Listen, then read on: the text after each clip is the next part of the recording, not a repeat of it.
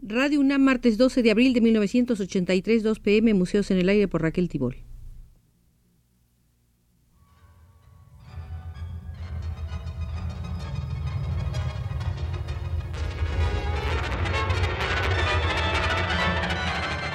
Museos en el Aire.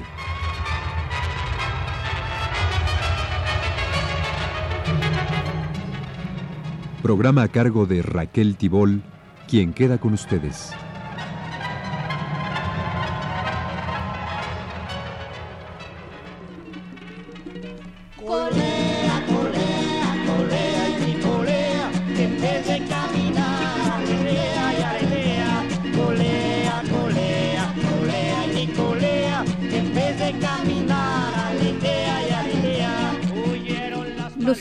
A visitar el Museo del Movimiento Estridentista, donde será nuestro guía Germán List Arzubide, poeta que militó desde la primera hora en ese movimiento, denominado por Luis Mario Schneider con justa apreciación como el único movimiento auténticamente vanguardista en México.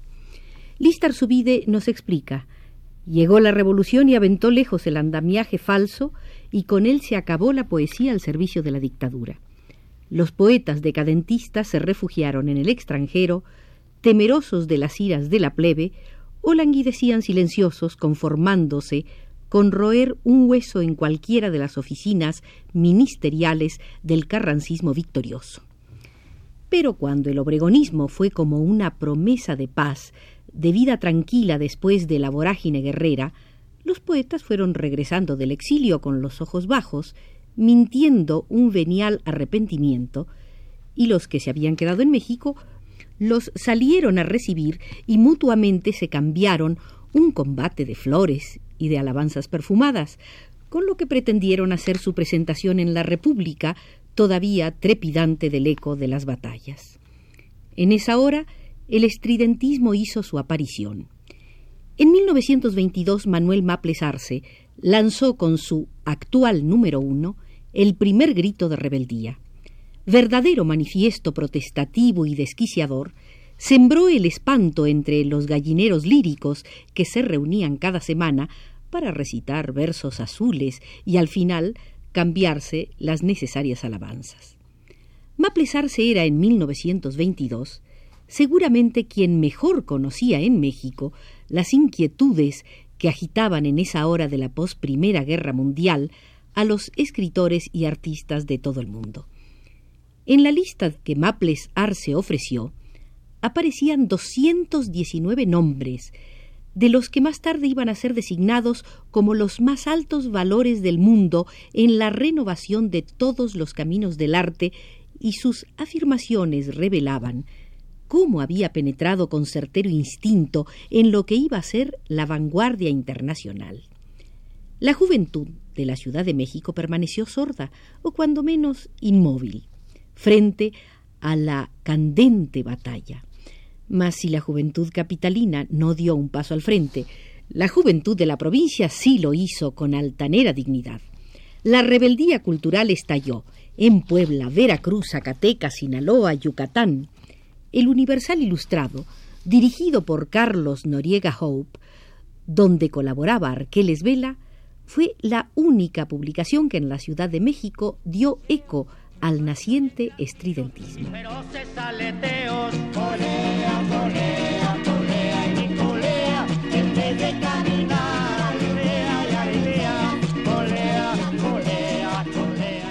En la ciudad de Puebla, Germán List Arzubide publicaba la revista Ser y recibió con entusiasmo el primer libro de poemas estridentistas, Andamios Interiores, de Maples Arce, entusiasmo que compartió con Salvador Gallardo. Al enterarse de la comprensión expresada por List y Gallardo, Manuel Maples Arce decide visitarlos y llega a Puebla en diciembre de 1924. Entre los tres redactaron el Manifiesto número 2 de Puebla, en el que se lanzaron acusaciones contra los que habían vendido el pasado y eran cómplices de que se malbaratase el porvenir.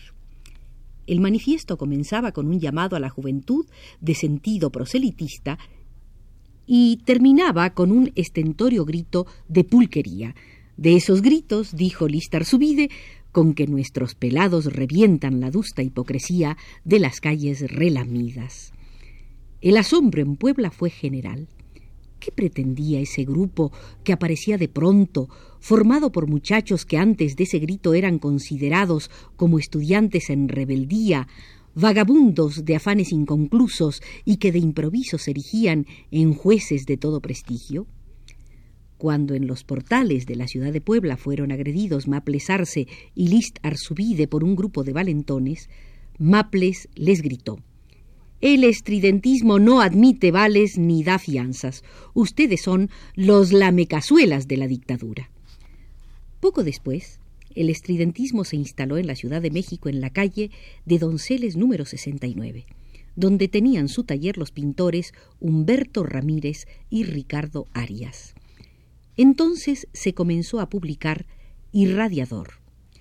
El librero César Cicerón les permitió instalar un despacho con letrero en cien colores aparatosamente dibujado por Fermín Revueltas.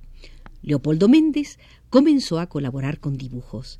Alba de la Canal también se unió y Germán Cueto se dedicó a hacer las máscaras con que, según expresión de Arqueles Vela, se proponía renovar el carnaval extraviado de pierrots y de polichinelas, y captaba el gesto más original de cada uno de los estridentistas para eternizarlo entre sus dedos de artesano con muchas iniciativas. Se proyectó entonces hacer una exposición en algún sitio atractivo y se inventó el Café de Nadie. El Café de Nadie fue toda una empresa. Los estridentistas necesitaban en la vorágine de su lucha un lugar de refugio para escribir que no fuera el chaparro silencio de una oficina. Debía ser algo callado y, sin embargo, abierto al llamado de afuera. Maplesar se trajo un día la noticia de haber encontrado un café donde no había dueño, ni meseras, ni clientes. Estaba sobre la avenida Jalisco, hoy Álvaro Obregón, llena de tránsito, pero se podía estar allí en tal soledad que el canto de los claxons en la avenida fragmentaba el silencio.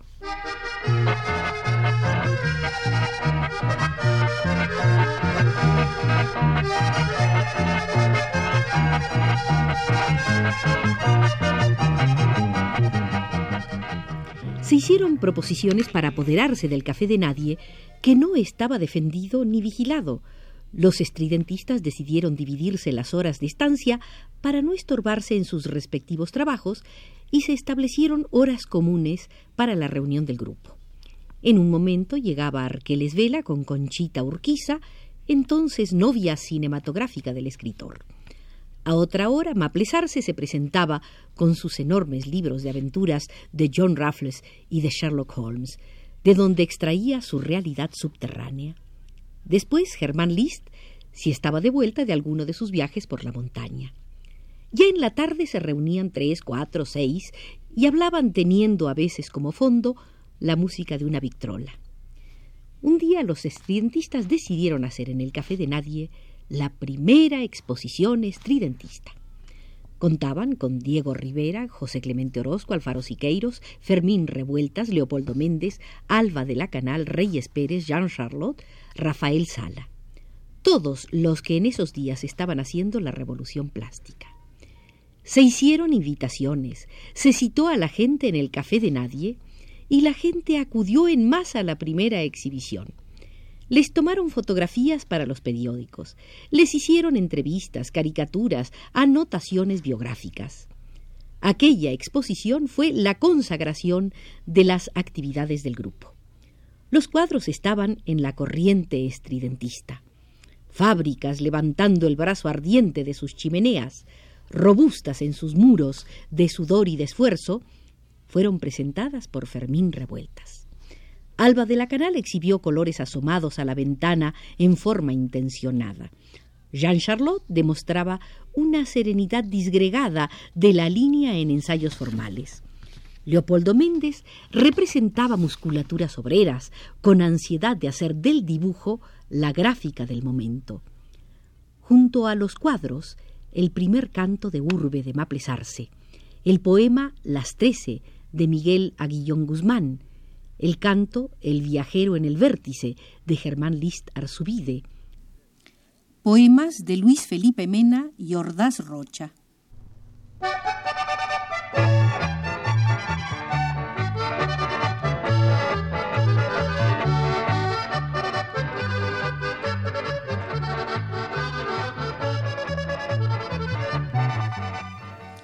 Dice Germán Listar Subide, era necesario aprovechar esa hora para exhibir al enemigo que comenzaba a penetrar con su actitud jesuítica y su acción lacayuna en las filas de los revolucionarios, entre los que se encontraban, bien acomodados, como jefes de la lucha levantada por los trabajadores, a los limpiabotas de la burguesía feudal, que se había nutrido con las enseñanzas de sus amos y ansiaba imitarlos en lo que en otros días, mirando desde lejos, tanto habían envidiado.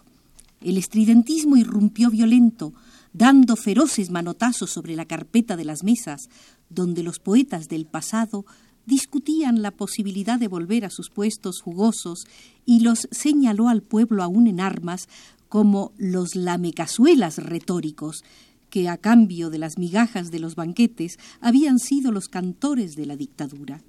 Fue entonces cuando los poetas lacayos gritaron en todos los tonos su indiscutible valer como artistas y los estridentistas, tomando sus obras más aplaudidas, no hicieron más que ponerlas delante de las muestras extranjeras para que se vieran de dónde las habían copiado.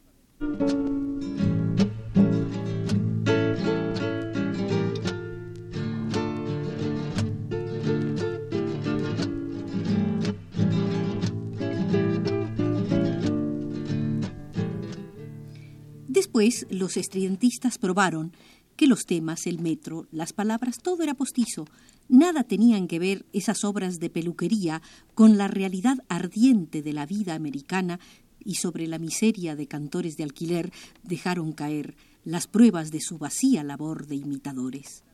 Era necesario, dice Listar Subide, crearlo todo, crear el fondo y la forma, sobre un fondo de honradez espiritual, de afecto hacia la vida en su aspecto radiante y nuevo, de realidad del momento, de virilidad y de acción inmediata, había que organizar la forma correcta, pura, sencilla y armoniosa, pero que correspondiera a la poesía y no fuera ni anécdota, ni plástica, ni descripción.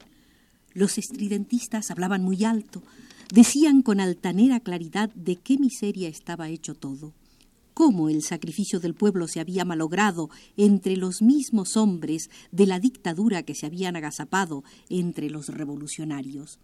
Maplesarse podía decir, mi locura no está en el presupuesto, pero lejos del presupuesto había el peligro de no llegar a tener sombra. Todos los estridentistas fueron excluidos de alcanzar siquiera una cátedra donde decir su verdad poética los sitiaron por hambre en la fortaleza de su indiscutible prestigio. Antes de rendirse lograron romper el cerco y escapar a Veracruz. Maplesarse llegó a Jalapa recién recibido de abogado con una carta de presentación para el gobernador Heriberto Jara. Fue nombrado juez de primera instancia. Dos semanas después se le reunió Listar Subide como su secretario.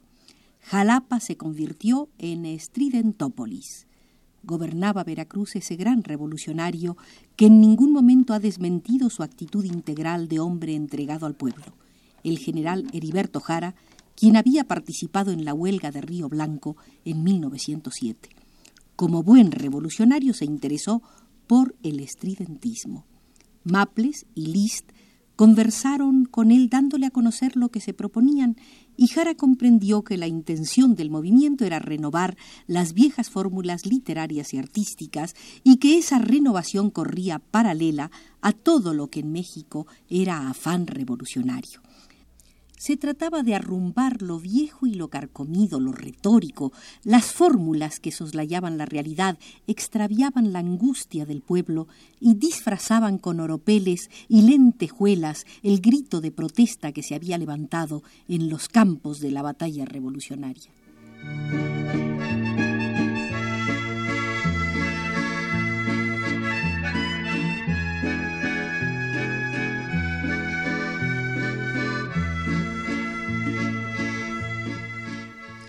Por hoy dejamos a los estridentistas discutiendo con el general Jara y ya nos retiramos del Museo del Estridentismo porque así nos lo indican Georgina Suárez y José Luis Aguilar desde los controles.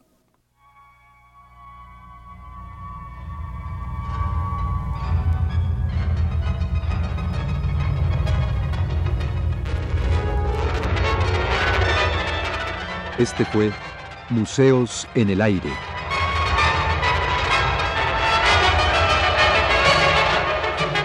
El programa de Raquel Tibol que se transmite todos los martes a las 14 horas.